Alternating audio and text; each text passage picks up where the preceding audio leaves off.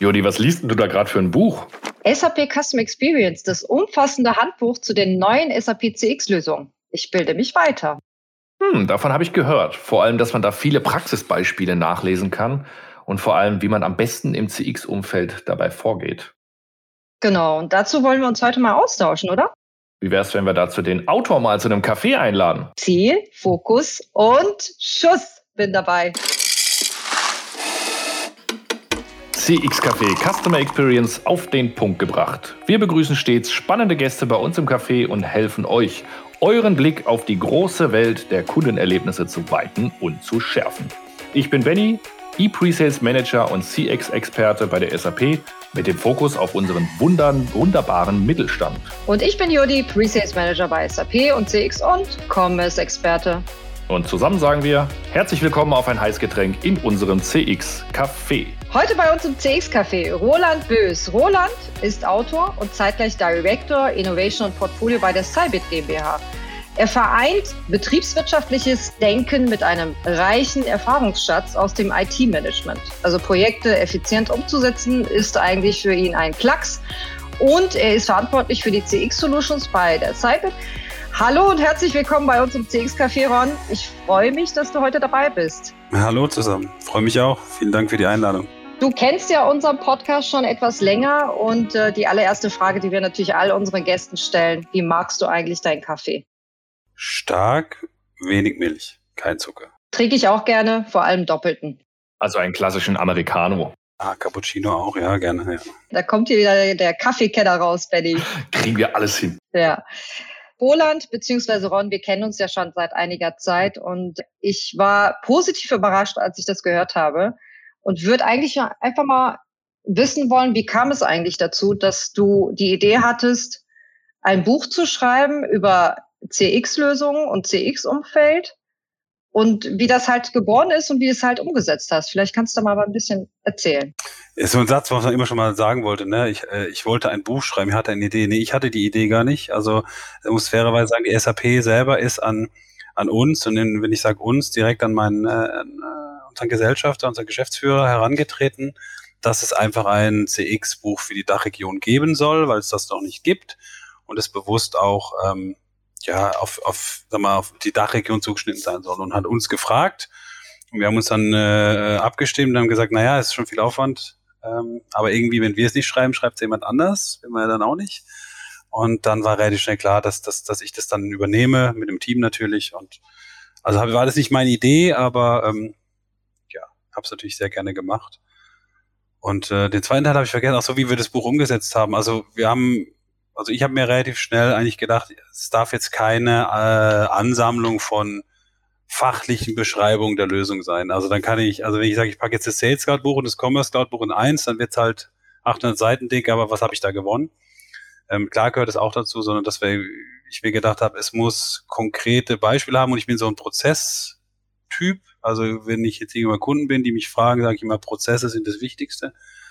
Und das ist so ein Herzstück geworden, sage ich mal, dass wir wirklich konkret auch Prozesse beschrieben haben. Und daran haben wir uns ein bisschen äh, äh, angeleitet und klar, das, was alles noch dazu gehört, Einordnung von dem Thema.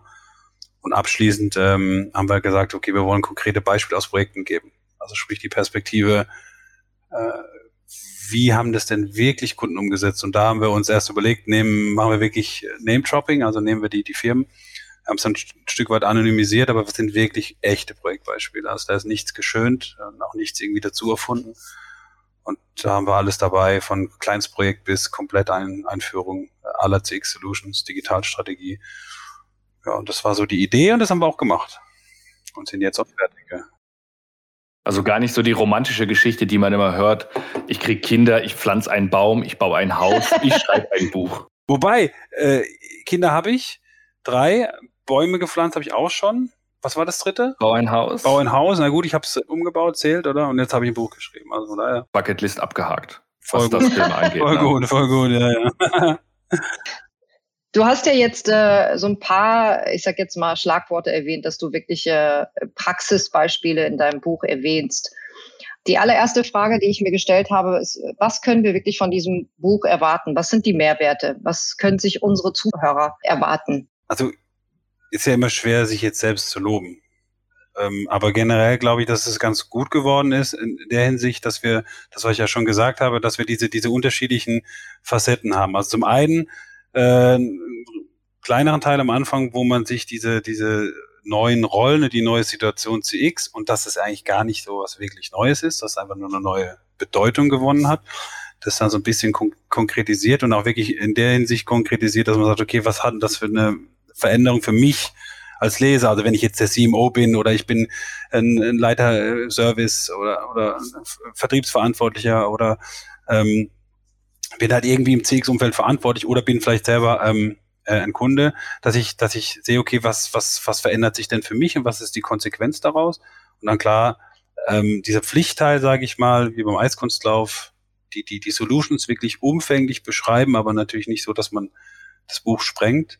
Und dann im, im dritten Teil eben die Prozesssicht eingenommen. Das heißt wirklich mit, mit Architektur, die der zugrunde liegt, aber eben auch einer User Story. Das heißt, wir haben auch fiktive Figuren genommen, denen haben wir halbwegs lustige Namen gegeben und dann wirklich eine Story geschrieben. Also von dem, von dem äh, Familienvater, wo die Kaffeemaschine kaputt geht, der sich dann Ersatzteil bestellen will, bis hin zu dem, zur ähm, ähm, Leiterin eines Maschinenparks, wo die Maschine steht, die darauf angewiesen ist, dass sie äh, die Nachricht, die sie auf ihr Tablet bekommt, IoT-basiert, dass die Maschine steht, dass da relativ schnell ein Service-Ticket abgesetzt wird, dass sie da eine proaktive Lösung kriegt, dass sie mit Self-Service unterstützt wird und am Ende der Servicetechniker vorbeikommt und das Ding repariert. Also da haben wir alles, alles versucht mit reinzupacken und es sind, glaube ich, 25 Prozesse geworden und haben da auch ein entsprechendes ähm, Prozessdiagrammmodell äh, dazugelegt dass man dann im E-Book auch komplett sehen kann. Und wie gesagt, zum Abschluss dann wirklich konkrete Projektbeispiele. Und deswegen glaube ich, dass es interessant sein kann. Ich hatte eine relativ junge Kollegin, die ist ganz neu bei uns, die hat mir dann am Ende geholfen, gerade beim Reviewen. Das ist, kann ich übrigens keinem empfehlen, das zu tun, ein Buch zu reviewen, das man selber geschrieben hat. Ähm, die hat dann selber von sich gesagt, sie fand es ganz spannend, ja, sie fand es wirklich spannend, also weil sie was gelernt hat. Das war für mich ein ganz gutes Zeichen, dass es hoffentlich, hoffentlich gut getroffen haben. Vielleicht noch eine kurze Frage, Ron. Wie lange hat es gebraucht? Also vom Anfang bis wirklich publizieren mit Review? So als Neugier? Naja, die Idee ist entstanden letztes Jahr. Begonnen haben wir es am Anfang dieses Jahres. Und wir haben es jetzt nicht ganz so priorisiert. Ich würde sagen, Hardcore schreiben zwei bis drei Monate und dann nochmal mindestens einen Monat für Kosmetik. Also das hatte ich auch ein bisschen unterschätzt, was da noch so zurückkommt. Das Bild ist zu breit und die Quelle hier und äh, wir haben viel Grafiken neu gebaut, ähm, die unser, unser Presets wird sich freuen, weil die werden richtig viel Content kriegen. Ja, aber war, war eine harte Zeit, war echt, echt, war wirklich ein Projekt, wo ich sage, wow, habe ich ein bisschen unterschätzt, aber am Ende des Tages immer kurz vor knapp noch gerade rechtzeitig fertig geworden und alle zufrieden. Wenn wir jetzt noch mal ein bisschen tiefer einsteigen in das Buch und wenn ich mich jetzt in die Lage des Hörers, also unsere Podcast-Hörer versetzen und ich sage, wenn ich das Buch kaufen sollte, welche Mehrwerte erhalte ich denn noch zusätzlich zu den bisher genannten aus deiner Sicht? Oh, ich habe ja schon ganz viel gesagt. Also es ist schwer, das immer selber zu loben. Also ich finde, finde, dass man sich, dass jeder sich eigentlich wiederfindet. Ähm, die IT, es ist schon stark fachlicher aus fachlicher Sicht, aber wenn ich jetzt eine Rolle ein äh, ausfülle im Unternehmen, sei es vollkommen egal, Sales, Service, Marketing, digital, äh, Mischrollen, da werde ich mich da schon wiederfinden. Also ich werde jetzt nicht irgendwelchen abstrusen Theorien begegnen, sondern ich werde sehr oft etwas finden, wo ich sage, ja, stimmt, kenne ich, beziehungsweise, oh, äh, geil, würde ich auch gerne mal so machen. Oder ähm, ähm, wie haben es denn andere gemacht? Also wir haben bei uns im, vor Jahren mal dieses Expertenforum, der ein oder andere Hörer wird es vielleicht schon mal besucht haben, etabliert, weil wir haben es auch oft bei der SAP im, im WDF 21 gemacht. Ähm, Expertenforum zum Thema Service, Sales, Marketing, je nachdem, welchen Fokus wir hatten. Und wir haben irgendwann mal uns getraut, tatsächlich so eine User Story als Rollenspiel zu präsentieren. Also wie man das so bisschen aus dem Laientheater kennt. Da war man sogar tatsächlich ein bisschen nervös, wie das ankommt. Und erstaunlicherweise kam das sehr, sehr gut an. Also das war im Prinzip, man hat einen CX-Prozess in unterschiedlichen Rollen wirklich gespielt. Also einer kommt auf die Bühne, der andere kommt, man hat auch einen kleinen Dialog. Und wo man sich erst ein bisschen schwer getan hat, ob das vielleicht lächerlich wirkt, kam dann extrem viel Resonanz, dass sie das toll fanden. Und das, und meine Marketingleiterin liegt mir in den Ohren, können wir das nicht nochmal machen und so.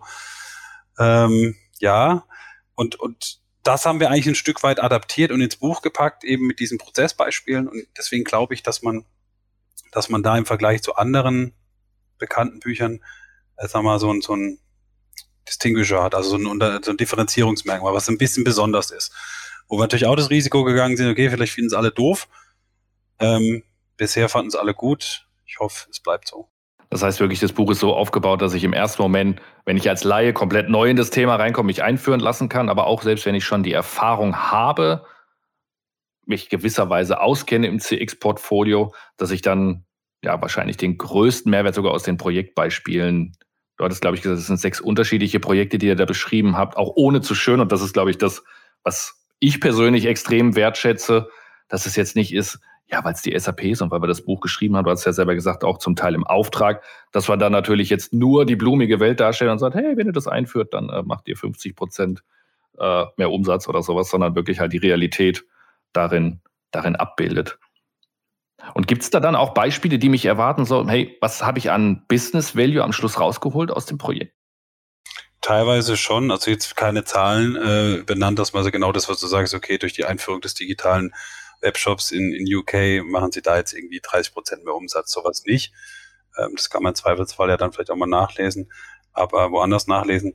Aber schon konkret, also was, was die ursprüngliche Intention des Kunden waren und dann letztlich auch, was das Ergebnis war und auch die, was die geplanten nächsten Schritte sind und was man darin halt schon erkennt.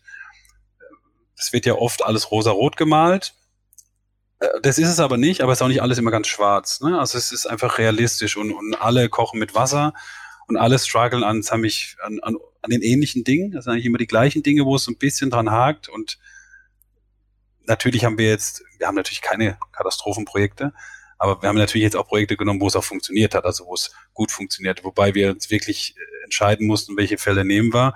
Und wir wollten bewusst nichts Fiktives nehmen, weil dann wirst du auch dann wirst du auch unsauber, wie du es schreibst.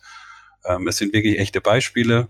Wie gesagt, nur eine Auswahl und ähm, es ist für den einen oder anderen, glaube ich, ganz interessant zu sehen, okay, ähm, wie wurde denn das Projekt angegangen hinsichtlich Workshop-Struktur, Stakeholder abholen, ähm, Parallelität der Lösungen, ähm, gerade das Thema Integration, Schnittstellen und, und auch das parallele Einführen von, von Solutions ist ja nicht immer ganz so einfach. Und das haben wir versucht, so ähm, zu dem Gesicht zu geben, das ein bisschen äh, plakativ darzustellen und eben nicht so sehr in der Theorie zu verhaften. Es hat ja auch den Titel mit Handbuch. Ne? Das heißt, es dient quasi als Lessons Learned, dass Unternehmen, die sich das durchlesen, CIOs äh, und diverse andere Rollen, lernen aus Herausforderungen oder ja, Probleme, die vielleicht andere auch hatten schon. Ja, und, und wir, also man, man kann es ja nicht anmaßen und sagen, dass man jetzt das geiles Buch. Ich meine, das, der Begriff CX, da kannst du auch 5000 Seiten zuschreiben. Und jetzt haben wir uns natürlich auf die Fahne geschrieben, komplett, also Sales, Service, Marketing, Digital, alles, was dazugehört. Ähm, du machst natürlich, irgendwo musst du ja cutten. Ja, du kannst jetzt die Leute auch nicht, nicht, nicht totschreiben. Und niemand wird, das sind, glaube 800 Seiten geworden, niemand liest ja 800 Seiten am Stück durch. Ähm, das heißt, man wird auch mal quer, quer reinlesen. Und der eine oder andere wird sich vielleicht eher im Bereich Service wiederfinden und da seine Sachen äh, entdecken und der andere im Sales. Der andere möchte tatsächlich wirklich äh, sich jetzt nur die Prozesse angucken. Also da wird es, glaube ich, hoffentlich unterschiedliche Interessen geben, die da, die wir hoffentlich getroffen haben. Ja.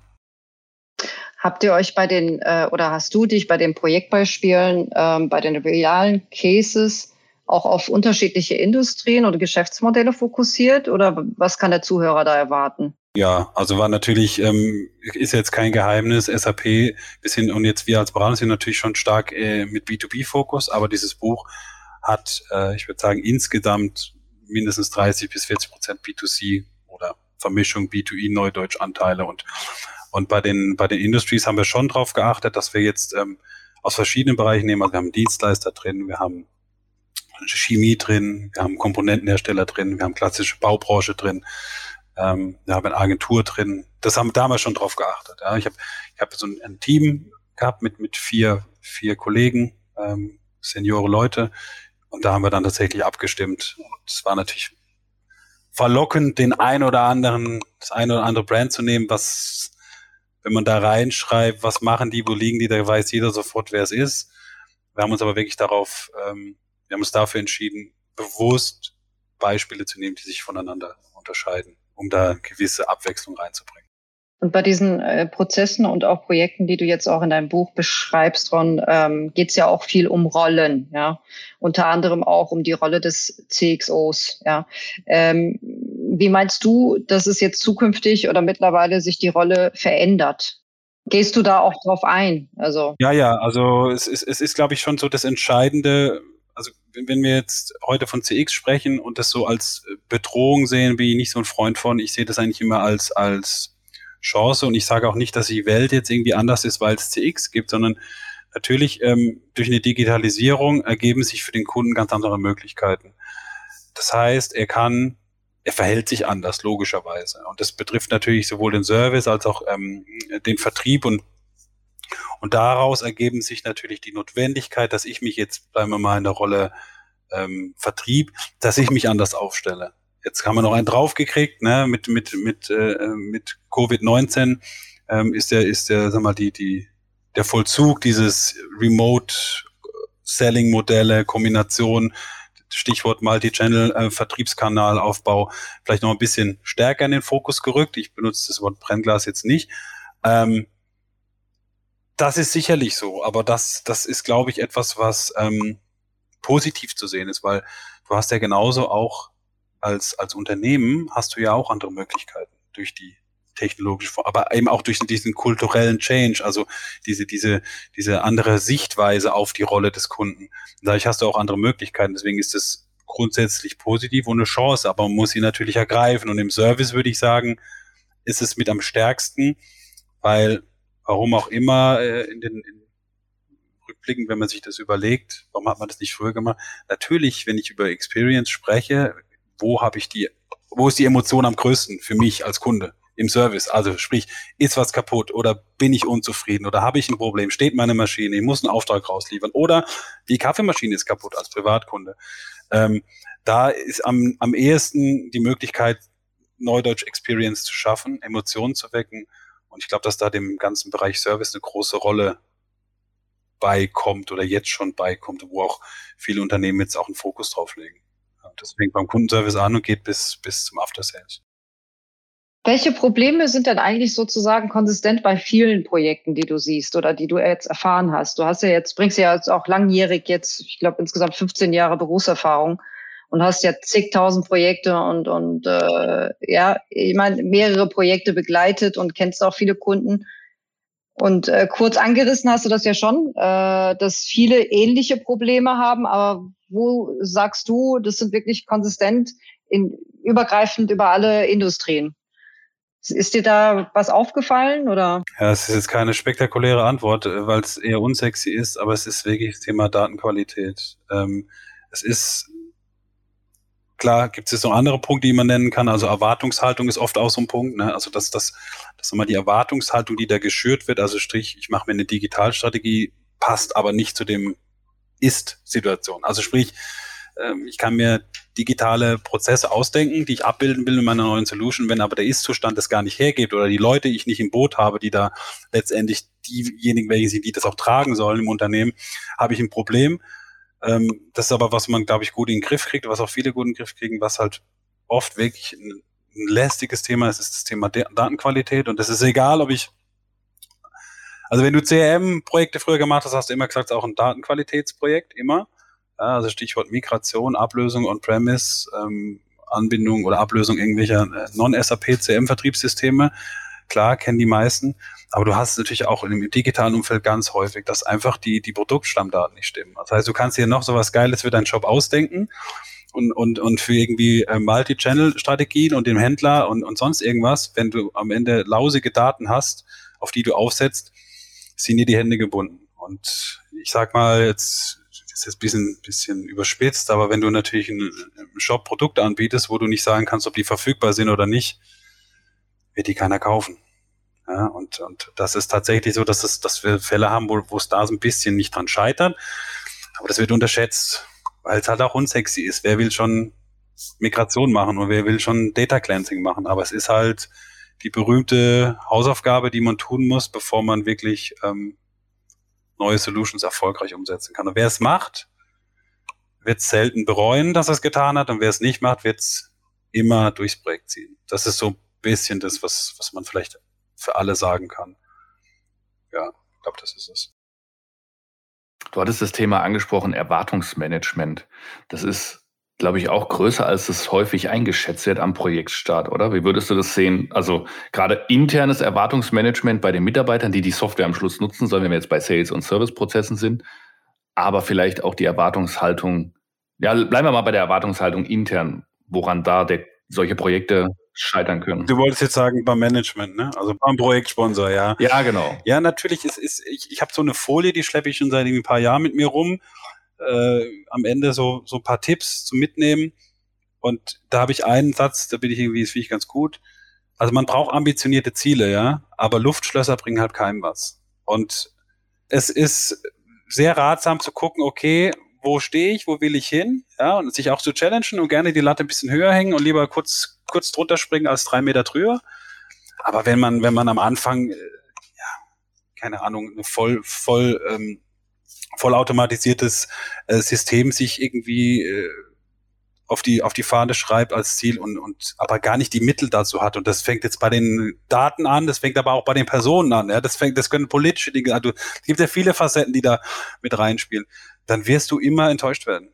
Immer. Und deswegen ist dieses ähm, Challengen von, was kann die Lösung denn hier und ich brauche noch ein 16-stufiges Genehmigungsverfahren, nicht immer ratsam, sondern eher so ambitionierte Ziele, wie gesagt, aber nicht, nicht äh, irgendwelche Utopien, die dann sowieso nicht mit der Realität äh, übereinstimmen. Das, das haben wir tatsächlich auch und da ist aber halt immer die Frage, woher kommt's? Ne? Also Henne-Ei-Problem, man weiß es nicht. Ja?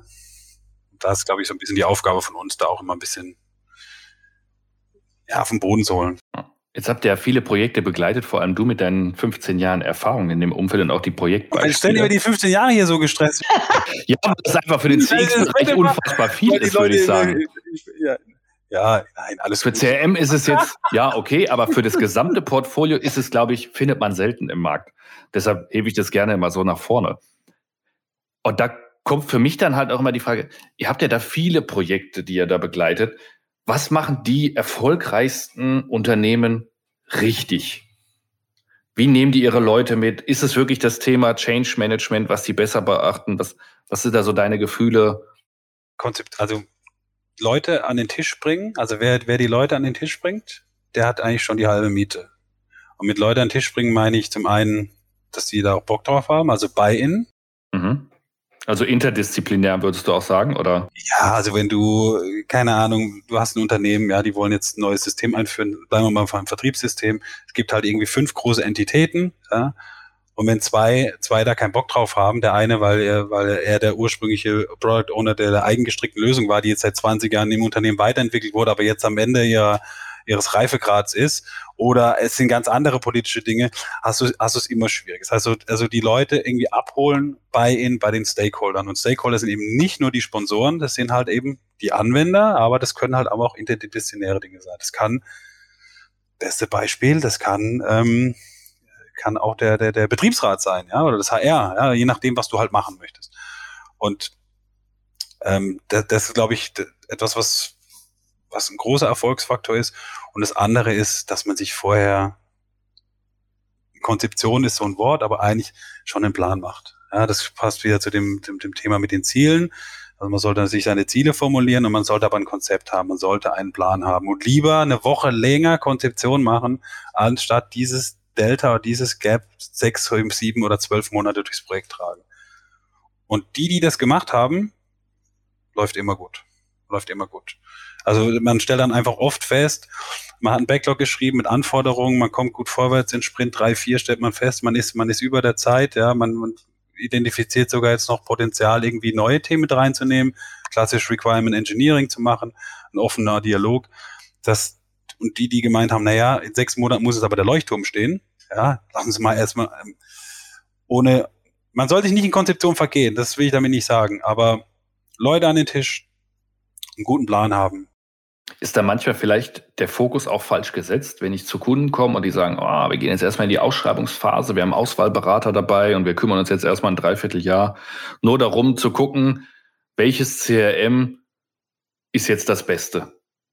Auch wenn ich persönlich aus dem Bauchgefühl sagen würde, es gibt nicht das Beste, ist da vielleicht die, die Energie an der, ja, ungut verteilt?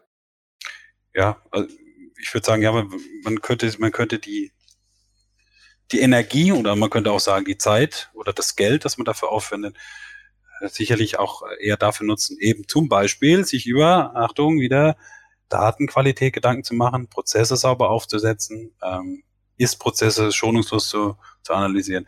Ich bin, wenn jetzt einer aus meinen, aus meinen Pre-Sales-Kollegen, wenn die jetzt zuhören werden, dann werden sie lachen.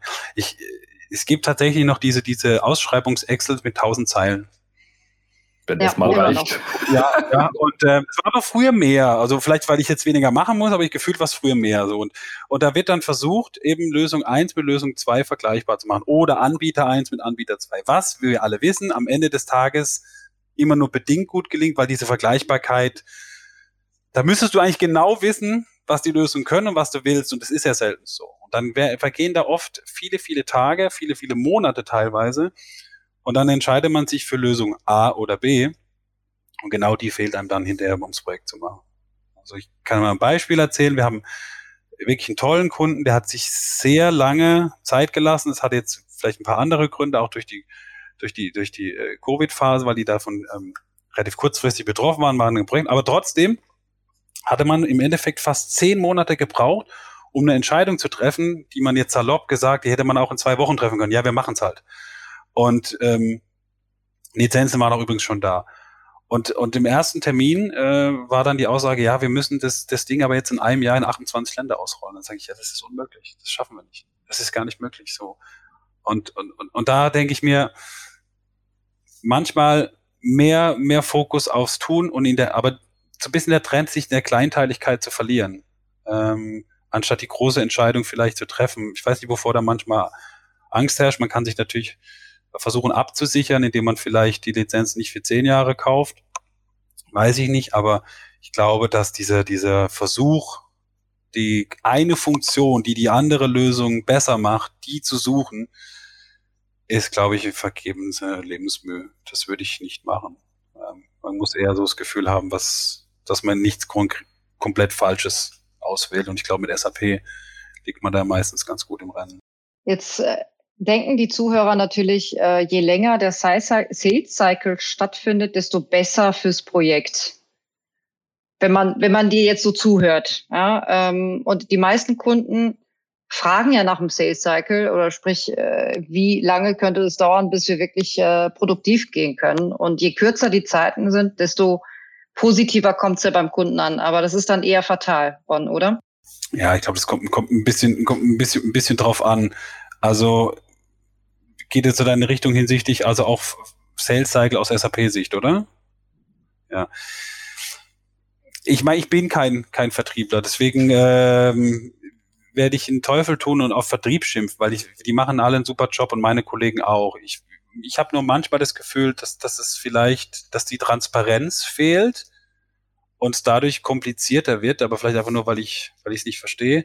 Ähm, und dadurch der Kunde auch wieder ein bisschen gehemmt wird, die Entscheidung zu treffen. Ähm, das ist aber so ein bisschen ähm, äh, Kaffeesatzleserei. Das ist so ein bisschen meine Vermutung, dass man das wirklich manchmal pragmatischer machen könnte und die SAP selber auch ähm, schon sehr genau nimmt ja, also hinsichtlich Lizenzmodell und wie viel zahle ich, wie viel zahle ich nach zwei und nach zwei Jahren und und auch das, das Thema Abrechnungsmethodik, ja, bei manchmal ist es halt nach, nach Traffic, manchmal ist es nach Nutzer. Wir hatten im Vorgespräch, Ron, hatten wir auch noch mal kurz drüber gesprochen und da hattest du gesagt, der Kunde heutzutage schätzt die True Seller. Ja, also das ist meine Theorie. Also die ist nicht ist nicht wissenschaftlich fundiert, aber ich äh, bin absolut und äh, je, alle äh, Kollegen, Mitarbeiter von mir, sage ich immer, äh, nichts beschönigen. Man muss jetzt auch nicht plakativ vor sich hertragen, was jetzt gerade die Schwäche des Systems ist, ja, ähm, oder die, die Schwachstelle. Aber es macht auch keinen Sinn, irgendwas zu erzählen, was nicht stimmt. Also ist, ich denke, in, gerade im Verkauf äh, von Projekten oder jetzt äh, äh von CX Solutions, der SAP, der, die Leute auf der anderen, die vertragen schon die Wahrheit. Also die haben jetzt mittlerweile die Fäden im Marionettentheater gesehen, ja. Also es ist jetzt ihnen schon klar, dass wenn sie irgendwo ein Video sehen oder wenn da mal ein Mockup, den man durchklicken kann, wenn das alles super fliegt und funktioniert, dass die Realität manchmal ein bisschen anders aussieht oder dass der Weg dorthin ein längerer sein kann. Oder dass es eben jetzt vielleicht nicht äh, die eine Standardausprägung der Lösung ist, schon dass da viel Custom Dev mit drin ist. Das, das kann man eben schon sagen. Äh, was, un, was ich glaube, was nicht, was nicht anzuraten ist, ist eben so zu tun, als als, ah, das ist alles schon da und out of the box und du schaltest es morgen an und dann fliegt das Ding. Und ähm, viel ist ja so im Vergleich zu früher. Ich meine, wer mal ein äh, CRM 6.0 live geschaltet hat, der war, da geht gar nichts, ja. Ähm, und heute eine Sales Cloud, es ist, es sind ja Quantensprünge, es geht ja viel, viel mehr. Und ich glaube, dass der Kunde die Wahrheit verträgt und er ähm, dankbar ist, wenn man ihm offen und ehrlich sagt, gute Idee, in eurem Fall aber nicht, weil ihr seid zum Beispiel nicht ready dafür. Ihr habt nicht, ihr habt, Achtung, nicht die Datenqualität oder ihr habt nicht die, ähm, die Prozessqualität dafür, etc. Oder, ja. Wir hatten jetzt, also gerade wenn man sich die Vertriebsrolle anguckt, ähm, du hast ja mit vielen Vertrieblern auch zu tun, Ron, mit der Zeit ändert sich ja die Rolle schon auch im Vertrieb. Äh, und wir hatten einige Gespräche, Benny, du kannst dich erinnern, wo wir gesagt haben, ändert sich die Vertriebsrolle Richtung Marketing? Ja, nein. Also da gibt es so ein bisschen einen Hang zu, dass, dass wirklich die neuen Seller die neuen Marketees sind. Mit einem gewissen Hauch von True Seller oder wie siehst du das aus deiner Brille, Ron? Also ich würde eher sagen, also fangen wir mal andersrum an diese, dieses ähm, alles ist furchtbar und der Maschi die Maschine ersetzt den Verkäufer, also sprich, jetzt gibt es ja den Shop, jetzt brauchst du den Vertrieb nicht mehr. Sorry, Bullshit aus meiner Sicht. Das ist so nicht. Es ist einfach so, dass sich, dass sich die, die Aufgaben und die Rollen ein bisschen verändern. Aber das ist einfach ganz normal im Laufe der Zeit. Und der, der Vertriebler muss sich vielleicht, klassisch B2B, heute mehr vom Kundenverwalter zum Kundenberater entwickeln. Ja, also äh, natürlich ähm, gibt ja diese Theorie, 55 Prozent des Kaufprozesses sind abgeschlossen, bevor er mit jemandem in Vertrieb in Kontakt tritt. Das habe ich übrigens recherchiert für dieses Buch, weil ich diese, diese, diese Statistik habe ich auch jahrelang mit mir rumgetragen und festgestellt, dass das eine Erhebung vom CEB ist aus dem Jahr 2011, auf den sich alle berufen, aber keiner weiß, ob es wirklich so ist. Was aber jetzt einmal wurscht ist, aber natürlich ist klar, durch die Digitalisierung agiert der Kunde mehr digital. Das ist ja per se einfach so. Und dadurch wird vielleicht auch der Zeitpunkt, wo ich als Vertriebler mit ihm in Kontakt spreche, später. Oder vielleicht wird er exklusiver. Heißt aber doch im Umkehrschluss nicht, dass ich weniger gebraucht werde, sondern ich muss nur besser vorbereitet sein. Das heißt, Produkte werden komplexer, Vertragsmodelle werden komplexer, es gibt mehr Möglichkeiten, mehr Optionen. Umso eher ist auch die Notwendigkeit, dass ich ihm das vielleicht erkläre. Und der Vertriebler, der es schafft, oder die Vertriebsmitarbeiterin, die es schafft, dem Kunden da zu helfen, gerade im B2B, die wird erfolgreich sein. Das glaube ich. Und das ist weniger eine Bedrohung als einfach eine Veränderung. Und äh, parallel dazu natürlich der, der, der Trend zum ja, Multi-Channel, also sprich über unterschiedliche Kanäle, Touchpoints, wird der Kunde einfach vertrieblich bedient.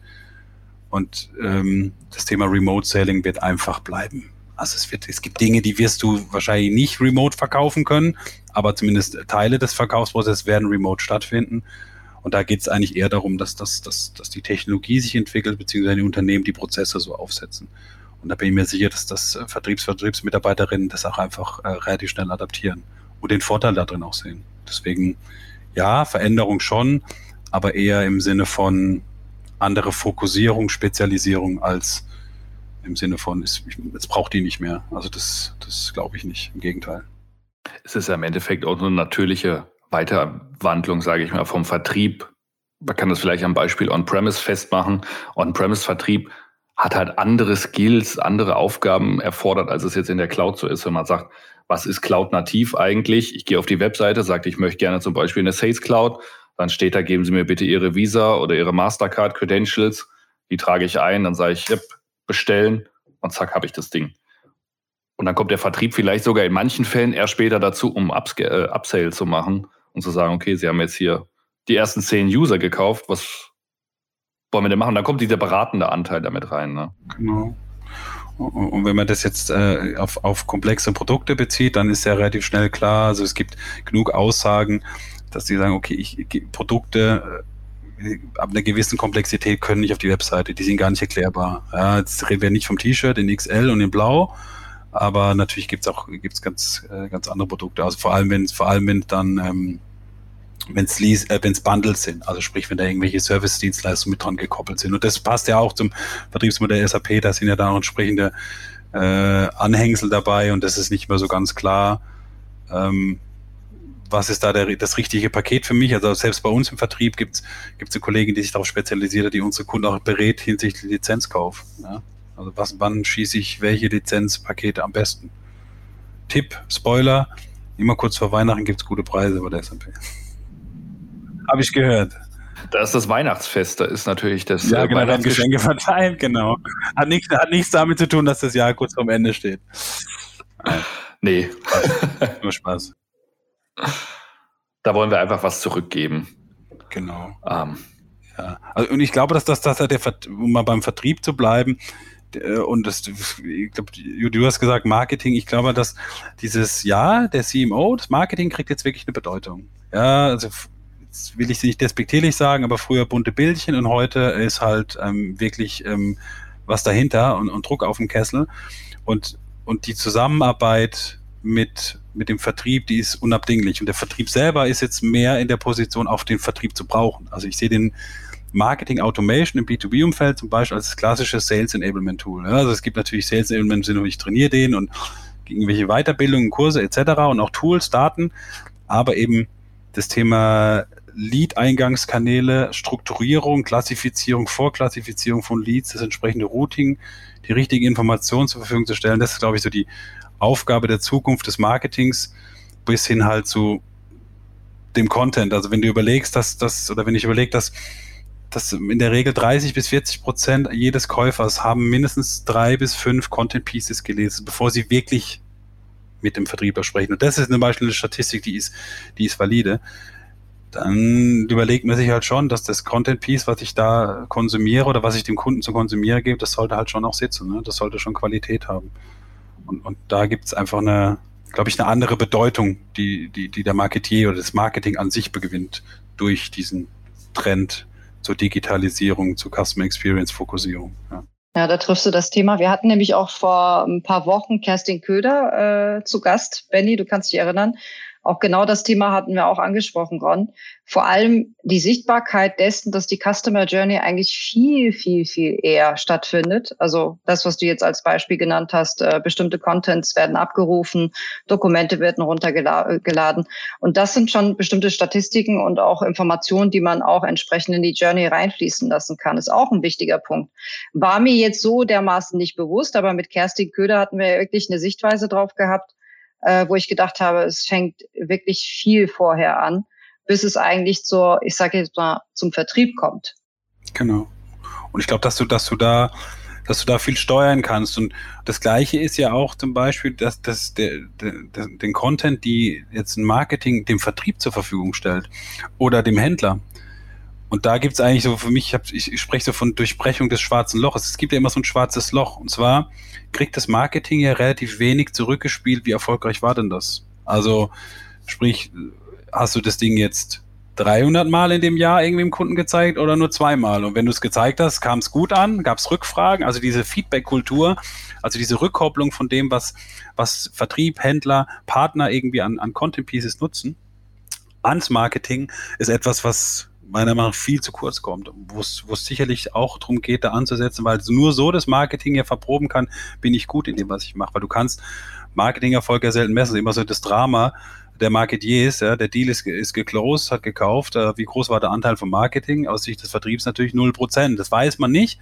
Und ähm, trotzdem müssen sie sich ja irgendwie ihre Aktivitäten rechtfertigen. Und ich glaube im Sinne von Enablement des Vertriebes und eben Content is King, sage ich. Also ist hier von dem äh, Jobs geklaut, aber das ist tatsächlich so, dass das gilt. Ja. Heute umso mehr. Weniger Personalisierung, auch wichtig, aber der Inhalt muss, muss Qualität haben. Das ist wichtig. Meine Meinung.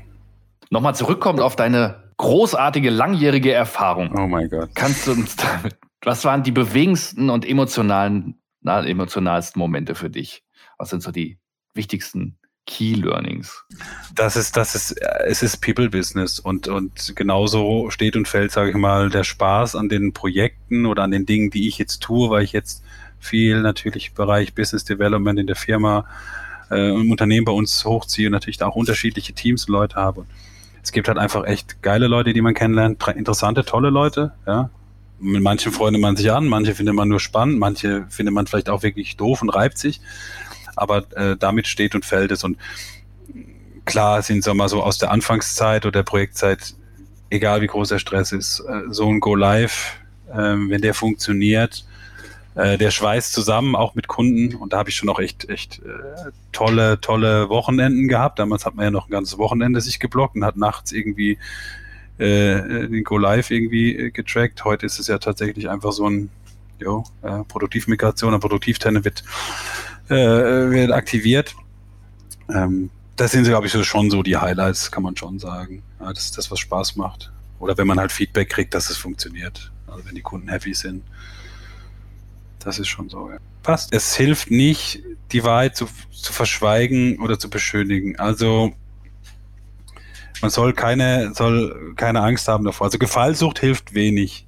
Gerade im Projekt, gerade am Anfang, äh, Stichwort, wir hatten es ein paar Mal, Erwartungshaltung, ähm, dass man relativ offen, freundlich, offen und natürlich immer auch lösungsorientiert, weil es gibt für alles auch immer eine Lösung, äh, dem Kunden eigentlich schon kommuniziert, ey, oder auch Mitarbeitern, ja, oder im Team oder auch äh, meinem Chef im Zweifel einfach ähm, straight, straight ist und einfach sagt, wie es ist und eher an der Lösung arbeitet, anstatt das, das Problem irgendwie ewig zu verschweigen.